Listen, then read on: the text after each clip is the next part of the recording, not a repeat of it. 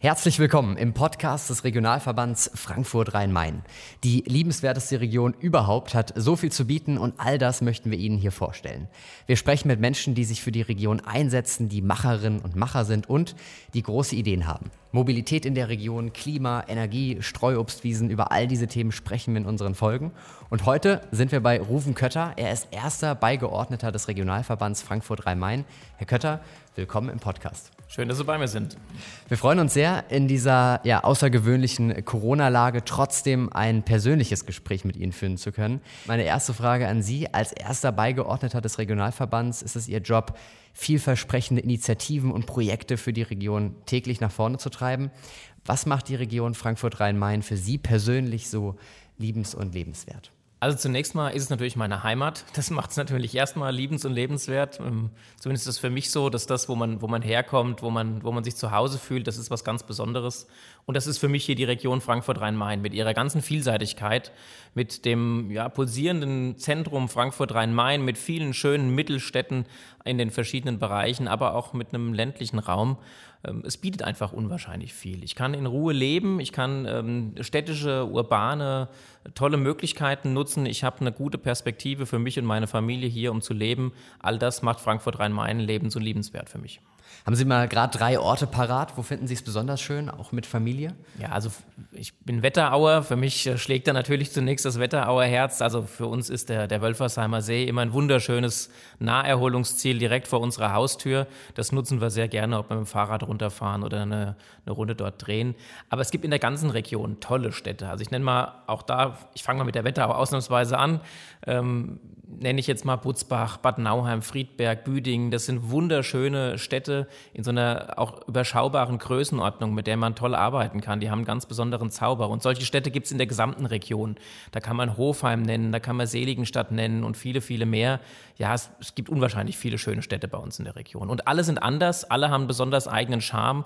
Und ich kann nur jedem empfehlen, auch gerade jetzt in der aktuellen Zeit, wir diskutieren darüber, wo kann man Urlaub machen. Man muss gar nicht weit wegfahren. Man kann bei uns in der Region wunderschöne Ausflüge machen und auch Kurzurlaube ähm, durchführen, die richtig schön sind und wo man jeden Tag was Neues entdecken kann. Okay, also Sie sind auch noch dabei, Neues zu entdecken, rumzufahren und nicht fertig mit der Region. Absolut, ja? absolut. Also ich äh, entdecke ganz neue Ecken der Region, gebe ich auch ganz offen zu. Mein Fokus war, bevor ich hier nach Frankfurt kam, eindeutig in den Norden der Region gerichtet bis nach Frankfurt alles, was südlich von Frankfurt war, da kam man mal hin, aber das ist für mich schon teilweise Neuland, was ich entdecke und was ich mit, mit Spannung und Freude auch entdecke, weil ich merke, dass da äh, die Menschen ganz ähnlich ticken als auch im Norden der Region, also so ein gemeinsamer Menschenschlag, das sind wir schon, ähm, aber gleichzeitig auch mit völlig unterschiedlichen Voraussetzungen, mit unterschiedlichen Gegebenheiten und all das macht unsere Region spannend, dass es so vielseitig ist und dass so viele Menschen hier sich für diese Region engagieren und äh, ihr, ihr eigenes Gesicht geben. Ja, schön. Und wenn wir hier bei Ihrer Heimat sind, für alle Hörerinnen und Hörer, die Ihre Vita jetzt äh, gerade nicht vor Augen haben, Sie leben in Wölfersheim, äh, sind dort auch äh, auf die Grundschule gegangen und Sie sind gelernter Bankkaufmann mit äh, zwei Mastern in Business und Public Administration. Und bis 2018 waren Sie zehn Jahre lang Bürgermeister der Gemeinde Wölfersheim. Also in der eigenen Region ein Macher zu sein, umzusetzen und was zu bewegen, das war immer Ihr Anspruch, oder? Ja, also ganz klar, ich habe äh, schon in meinem Abi-Buch hatte ich den, den Slogan mittendrin statt nur dabei, weil das für mich immer so ein Lebensmotto ist, wenn man, wenn man unterwegs ist und wenn man was von einer Gesellschaft bekommt. Ich habe vorhin gesagt, wie, wie toll unsere Region ist, wie viele Chancen und Perspektiven man hier bekommen kann. Dann war es für mich aber auch immer ein Ansporn, zum einen was zurückzugeben, aber auch eigene Ideen, eigenen Gestaltungsanspruch dort mit äh, rüberzubringen. Also ich wollte nie einfach nur äh, derjenige sein, der morgens die Zeitung aufschlägt und sich darüber beschwert, was schief läuft oder was nicht funktioniert, sondern äh, ich möchte jemand sein, der unsere Region, unsere Heimat weiterentwickelt und so gestaltet, dass die Menschen auch in Zukunft eine schöne Lebens- und Berufsperspektive hier haben. Das war schon immer mein Anspruch und das ja, versuche ich auch jetzt hier nach Frankfurt mit rüber zu retten. Wir, wir sprechen gleich nochmal über Initiativen, gerade im Mobilitätsbereich und wie Sie da eine, ja, eine Wende hinkriegen wollen. Vorher noch in Ihrem Keller sind Sie mindestens so engagiert wie in Ihrem Job. Ne? Sie machen Appler selbst. Im Keller bin ich zugegebenermaßen ziemlich faul, aber da steht neben dem Tischkicker tatsächlich auch äh, zwei, stehen zwei Glasballons mit äh, Apfelsaft, der vor sich hingärt und das, warum ich da faul bin, weil da braucht man nämlich gar nichts machen, das macht er ja von ganz alleine. Ich bin vorher ein bisschen fleißig und sammle mit der Familie Äpfel und pflücke und presse und äh, alles andere macht der Äppler von sich und das ist das Schöne daran. Das ist ein ganz natürliches Naturprodukt. Man braucht überhaupt nichts machen. Das macht der Apfel von ganz alleine und hinterher kommt ein leckerer Äppler bei raus. Ja, wir haben ja auch in einer anderen Folge schon mit Gerhard Weinrich gesprochen und Jörg Stier. Also in der Region absolutes Thema und ähm, ja, zeichnet die Leute aus und ist Heimatgefühl, ja. Da haben sie auch die zwei richtigen rausgepickt. Zwei sehr engagierte Personen, mit denen wir hier im Regionalverband auch super zusammenarbeiten. Sie haben in einem Interview mal den ganz ehrlichen Satz gesagt, äh, auf einer Machbarkeit Langzeitstudie kann man kein Fahrrad fahren. Also Sie würden sagen, Ihre Motivation ist ganz klar, Ergebnisse zu sehen. Ja, ganz klar. Also es, ähm, natürlich braucht man einen theoretischen Unterbau, man braucht eine solide Datengrundlage, man muss Pläne machen, aber der beste Plan nutzt nichts, wenn er im Regal verstaubt. Letztlich müssen diese Pläne immer auch den Anspruch haben, dass sie realisiert werden. Und so machen wir das bei den Machbarkeitsstudien, die Sie eben als Beispiel genannt haben, auch. Man könnte jetzt hergehen und könnte sagen, wenn man von Punkt A nach Punkt B fahren will mit einem Radschnellweg, dann suchen wir jetzt die theoretisch beste Strecke, die allen Ansprüchen des ADFC genügt und genau die Breiten einhält und super ist. Aber wenn man genau weiß, die wird an dieser Stelle niemals realisiert, warum soll ich den Plan so machen? Und deswegen gehen wir da sehr pragmatisch ran und sagen, gerade bei den Machbarkeitsstudien, wir wollen die Strecke ermitteln, die gut ist und eine hohe Realisierungswahrscheinlichkeit hat. Wir wollen, dass die Arbeit, die der Regionalverband leistet, als Dienstleister der Region, als Vermittler, als Lobbyist, dass man das letztlich auch dass die Bürgerinnen und Bürger das letztlich auch sehen und spüren, egal ob sie dann gleich wissen, das war jetzt der Regionalverband oder nicht, das ist gar nicht das Relevante. Aber wir haben schon den Anspruch, dass unsere Arbeit auch wirkt und nicht nur theoretisch irgendwas äh, produziert, was dann hinterher in irgendwelchen Regalen verstaubt. Das klingt schön, sehr clever und sehr pro Region. Ja. Mit welchen Herausforderungen, Sie haben es angesprochen, die Radschnellwege sind Sie da als Verband gerade aktuell, äh, äh, ja, mit was müssen Sie da umgehen? Ja, wir haben eine Radwegeoffensive ins Leben gerufen mit neun Radschnellwegen, die die Region Frankfurt-Rhein-Main miteinander vernetzen und verbinden sollen, die sehr unterschiedlich sind. Der erste ist schon sehr weit. Da haben wir damals als Regionalverband die Machbarkeitsstudie betreut. Die Umsetzung macht jetzt jemand anders. Das macht der Kollege Ockel aus, äh, aus Kelsterbach mit dem Regionalpark zusammen von Darmstadt nach Frankfurt. Da sind die ersten zwei Bauabschnitte auch schon eingeweiht. Das heißt, da kann man schon fahren, kann erleben, was ein Radschnellweg tatsächlich bedeutet. Und wir wollen weitere Radschnellwege, acht Stück in der Region, umsetzen. Wir haben den Radschnellweg von Hanau nach Frankfurt, den FRM 7 beispielsweise. Da liegt die Machbarkeitsstudie schon vor. Da geht es jetzt mit den Partnern darum, dass wir auch dort in die Umsetzung gehen und bauen. Da wollen wir als Regionalverband Verantwortung übernehmen, nicht nur die Machbarkeitsstudie erstellen und übergeben, sondern auch tatsächlich dafür sorgen, dass hinterher gefahren und gebaut werden kann. Und auch der FRM 5 im Vordertaunus der ist äh, so gut wie fertig, die Machbarkeitsstudie, die wird äh, im Spätsommer vorgestellt. Und dann haben wir weitere Projekte, da haben wir mit den Partnern die Vertragsunterzeichnung gemacht, um Machbarkeitsstudien auf den Weg zu bringen und, wie wir es eben schon gesagt haben, um dann von diesen Machbarkeitsstudien auch zu Radwegen zu kommen. Herr Kötter, ganz ehrlich, wie könnte es denn gelingen, Mobilitätsgewohnheiten der Menschen für alle angenehm so der Zukunft anzupassen? Also Sie wollen Ihren roten VW äh, Käfer ja bestimmt auch behalten, ähm, ist aber ja kein E-Auto. Nein, der ist kein E-Auto, der knattert auch schön und stinkt und ist genau das, was wir eben für den Alltagsverkehr nicht wollen. Der Mein Käfer ist eher das Auto, um den Sonntagsausflug zu machen. Nein, wir müssen im Prinzip in der, im Kopf anfangen. Die Verkehrswende, die Mobilitätswende fängt im Kopf an. Und ich habe das bei mir selber erlebt. Sie haben es gesagt, ich komme aus einem kleinen Ort, aus Wölfersheim in der Wetterau. Da wächst man mit anderen Mobilitätsgewohnheiten auf, als das hier in der Stadt in Frankfurt der Fall ist. Also ich bin, ich habe mit 15 einen Mofa bekommen. Mein Opa hatte eine Mofa-Werkstatt. Mit 16 äh, bin ich dann auf die Vespa umgestiegen und bin mit den Fahrzeugen nach Bad Nauheim in die Schule gefahren, weil die Busverbindungen nicht attraktiv waren. Ich musste über Friedberg mit dem Zug, war ewig unterwegs und da war der Weg durchs Feld mit dem Mofa natürlich schneller. Mit 18 bin ich ohne Führerschein zur Führerscheinstelle gefahren, morgens an meinem Geburtstag, um mir meinen Führerschein abzuholen, weil ich so scharf drauf war, endlich einen Führerschein zu haben. Und äh, da sehe ich schon auch bei uns im Ort ein gewisses Umdenken. Aber das ist ein langer Weg. Die Zeit hat mal den schönen Satz gesagt, ähm, auf dem Land ist keine Strecke zu kurz, um sie nicht mit dem Auto fahren zu können. Das fand ich irgendwie ganz witzig und habe mich auch an mich selbst erinnert gefühlt. Und mittlerweile habe ich meine eigenen Mobilitätsgewohnheiten komplett umgestellt. Ich fahre extrem gerne und viel Zug. Ich habe ein E-Bike, das nutze ich unwahrscheinlich gerne. Damit kann man ähm, Strecken mit bis zu einer gewissen Länge problemlos gut zurücklegen. Es ist komfortabel. Man kommt nicht durchgeschwitzt an. Es hat eine hohe Bewegungsqualität. Aber all das ist ein Umdenken im Kopf und da wollen wir auch unseren Teil als Regionalverband dazu beitragen, ja, diesen Bewusstseinswandel herbeizuführen. Das ist ein langer Weg, aber ich habe das Gefühl, dass momentan sehr, sehr viele Menschen in verantwortungsvoller Position, aber auch ganz normale Bürgerinnen und Bürger sich mit dem Thema beschäftigen ähm, und sich auch ja, gedanklich durchaus damit beschäftigen, ihr eigenes Verhalten zu hinterfragen und zu verändern.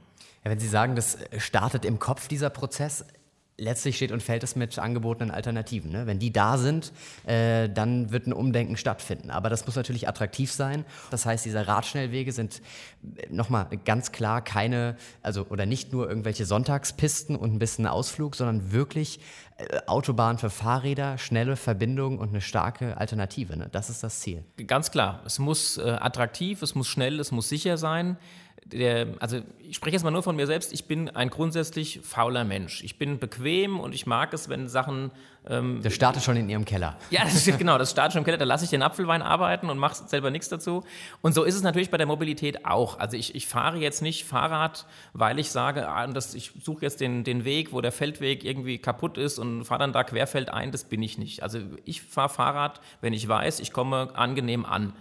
Und ich glaube, dass viele Menschen so sind, dass wir die Nutzung alternativer Verkehrsmöglichkeiten einfach machen müssen. wir müssen sie komfortabel machen. Das Angebot muss so schön sein, dass ich freiwillig sage, ach, weißt du was, heute lasse ich das Auto stehen, heute fahre ich mit dem Fahrrad von Wölfersheim nach Friedberg. Das geht durchs Feld wunderbar, bin ich eine halbe Stunde unterwegs, habe ein bisschen Bewegung an der frischen Luft und komme entspannt an. Und mit dem Auto fahre ich hin und suche erstmal einen Parkplatz und äh, habe vielleicht noch Stress unterwegs. Also es muss einfach schön, attraktiv und einfach sein. Und da geht es klar, Sie hatten es eben gesagt, genau um die Alltagsfahrten. Also es geht nicht um den Sonntagsausflug, den man macht, um das gemütliche Fahrradfahren zu irgendeinem Ausflugsziel, sondern wir wollen tatsächlich die Alltagswege verändern. Und ähm, dafür ist es erforderlich, dass diese Strecken so gemacht werden, äh, so gemacht sind, dass man sie eben auch, wenn man anschließend noch arbeiten muss, vernünftig fahren kann. Da werde ich oft angesprochen, ja, wir haben doch schon tolle Radwege, der Nitter-Radweg beispielsweise oder auch der Main-Radweg. Das stimmt, das sind alles tolle Radwege, die wir haben. Wenn man die aber mal in der Rush-Hour des Fahrradfahrers nutzt, die sind proppenvoll. Da sind Leute mit Rollator drauf, da sind Kinder mit Roller drauf, da sind Familien mit Kinderwagen drauf. Und so soll es ja auch sein. Die sollen das ja alle nutzen können. Aber wenn ich dann als Radpendler dort langfahre und möchte schnell von A nach B kommen, bin ich eine Gefahr, falls ich mich nicht an die Regeln halte, und die anderen sind eine Behinderung für mich. Und das wollen wir auflösen, indem wir tatsächlich Strecken schaffen, die exklusiv, sicher, schnell für die Radfahrer da sind. Und wenn Sie dann Ihren Job gemacht haben, muss natürlich dann auch noch der Arbeitgeber mitspielen. Ne? Duschen haben Sie hier und, und auch eine, eine Ladestation macht Sinn, also ne, dass das E-Bike auch wieder aufgetankt ist für den Abend. Das heißt, da muss viel ineinander greifen, aber Sie haben ja schon gesagt, äh, das wird alles passieren, wenn Leute erste Schritte gehen und ein Umdenken stattfindet, dann werden Leute mitziehen. Ne? Also das Thema, dass es im Kopf anfängt, die Mobilitätswende, ist nicht nur auf den Nutzer bezogen, natürlich gilt das auch für die politischen Entscheider und das gilt auch für Unternehmen und Unternehmer. Wir müssen dahin kommen, dass die ähm, Unternehmer und Unternehmen Räumlichkeiten schaffen. Man muss das Fahrrad sicher abstellen können. Man muss sich eventuell duschen können, vielleicht einen Spind zum Umziehen. Äh, all das trägt dazu bei, dass das Radfahren einfacher und komfortabler wird. Wir haben da auch einen Wettbewerb dafür, den Bike Business Award, den wir jährlich zusammen mit anderen Partnern vergeben. Da werden genau solche Unternehmen geehrt, die sich dort besonders hervortun und hier mit einem besonderen Engagement rangehen. Es muss aber nicht immer auch bis zum Unternehmen gehen. Es gibt ja auch die Möglichkeit, an äh, verschiedenen ÖPNV-Haltestellen das Fahrrad sicher und sauber abzustellen. Auch da sind wir als Partner der Kommunen dabei und unterstützen, dass mehr solche Angebote da sind, dass ich mein Fahrrad in eine Box stellen kann, vielleicht sogar tagsüber laden kann und dann mit dem Zug das letzte Stück in die Stadt nach Frankfurt reinmache. Weil auch das kann ich aus eigener Erfahrung sagen. Also bis zur Stadtgrenze Frankfurt fährt sich wirklich schön angenehm. Auch in Frankfurt ist verdammt viel passiert in den letzten Jahren. Also das ist mit dem bloßen Auge sichtbar, nicht nur an den roten Streifen, die man jetzt überall auf den Straßen hat, sondern es ist wirklich viel, viel passiert. Aber trotzdem ist es natürlich was anderes, ob ich in einem, äh, in einem freien Feld zwischen ähm, Bruchenbrücken und Ossenheim fahre in der Wetterau oder ob ich hier auf der, auf der äh, Miquelallee fahre. Das sind große Unterschiede. Von daher ist die letzte Meile mit dem ÖPNV zu fahren immer eine Alternative, wenn vorher die Möglichkeit da ist, das Rad abzustellen. Diese, diese Kombination, diese Vernetzung, das muss funktionieren und da wollen wir unseren Teil zu beitragen. Was ich besonders spannend finde, ist Ihre Wortneuschaffung. Aufenthaltsqualität versus Bewegungsqualität, beides gleich wichtig. Was sind da Ihre kurz- und langfristigen äh, Ziele für die Menschen in der Region, also mit Blick auf diese beiden Qualitäten?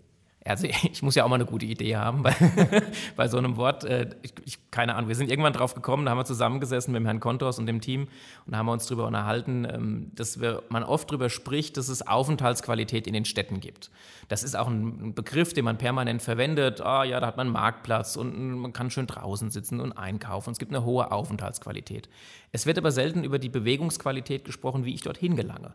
Und das ist ein Begriff, den wir jetzt im Rahmen des Masterplans benutzen und prägen wollen, dass es nicht nur wichtig ist, dass man von A nach B kommt, sondern dass diese Fortbewegung auch eine hohe Qualität hat. Und da wir hatten es vorhin schon angesprochen, möglichst eine hohe Qualität im sogenannten Umweltverbund, also im Bereich der, des öffentlichen Personennahverkehrs, des Fahrrades, aber auch des Fußgängers. Auch das ist ein häufig unterschätzter Aspekt dabei. Die meisten Strecken legen wir äh, zu Fuß zurück.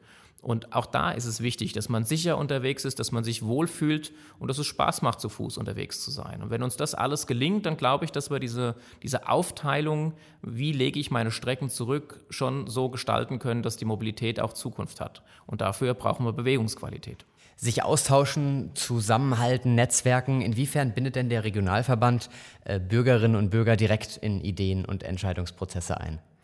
Das ist natürlich jetzt durch die Corona-Situation schwieriger geworden. Also als wir starteten mit dem Projekt Masterplan, hatten wir eine umfangreiche Bürgerbeteiligungsliste gemacht, wo sollen Veranstaltungen stattfinden. Der Hessentag war ein großer Punkt, wo wir uns präsentieren wollten, die Pläne zu den Radschnellwegen zeigen, mit den Menschen ins Gespräch kommen, verschiedene andere Veranstaltungen. Und letztlich haben wir zwei Bürgerbeteiligungsforen geschafft, bis Corona uns einen Strich durch die Rechnung gemacht hat. Jetzt sind wir vermehrt auf ähm, Online-Beteiligung angewiesen. Wir haben unsere Online-Beteiligung auf unserer Homepage unter www.region-frankfurt.de erheblich ausgebaut.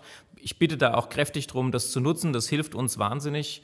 Gleichzeitig haben wir die Fachbeteiligung, die anderen Behörden, die Organisationen, die sich im Bereich Mobilität, die dort aktiv sind und engagieren, ähm, die haben wir auch eingeladen zu verschiedenen Fachkonferenzen. Alles online, das funktioniert hervorragend, wird gut angenommen. Aber natürlich es ersetzt nicht den persönlichen Kontakt. Wenn ich an einer, an einer Schautafel stehe, mit jemandem ins Gespräch komme und mit ihm diskutiere, das ersetzt es nicht. Ähm, aber wir müssen mit der Situation umgehen, so wie sie jetzt ist. Es ist uns ganz wichtig, dass viele Menschen sich einbringen bei unserem Projekt. Und wenn es halt momentan nur online geht, dann geht es nur online. Sobald es andere Möglichkeiten gibt, werden wir das auch wieder umsetzen. Und eins kann ich auch klar sagen, wenn wir Ende des Jahres den Masterplan vorlegen, dann ist die Arbeit ja nicht fertig, sondern dann fängt sie eigentlich erst richtig an und dann kann jeder sich auch wieder einbringen. Ganz kurz noch zum Thema Vorurteile über äh, die Großstadt Frankfurt, in der wir auch gerade sitzen. Was fällt Ihnen da sofort ein? Ja, also die, äh, ich, ich, zitiere jetzt mal jemanden, den ich nicht namentlich nennen möchte. Er weiß aber genau, dass er gemeint ist. Der sagt immer, no, musste wieder in den Moloch fahren.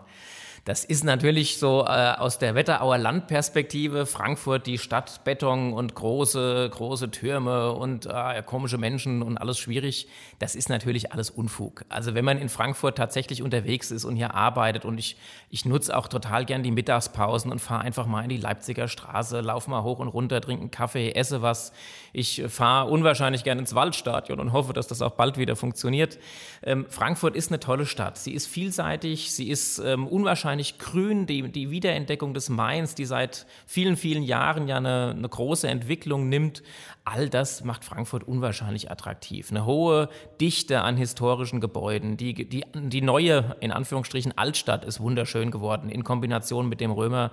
Also jeder, der auf Frankfurt schimpft und dann beim nächsten Besuch aus dem Ausland doch wieder nach Frankfurt fährt, um zu zeigen, wie schön sie ist, sollte das auch im Alltag mal überdenken.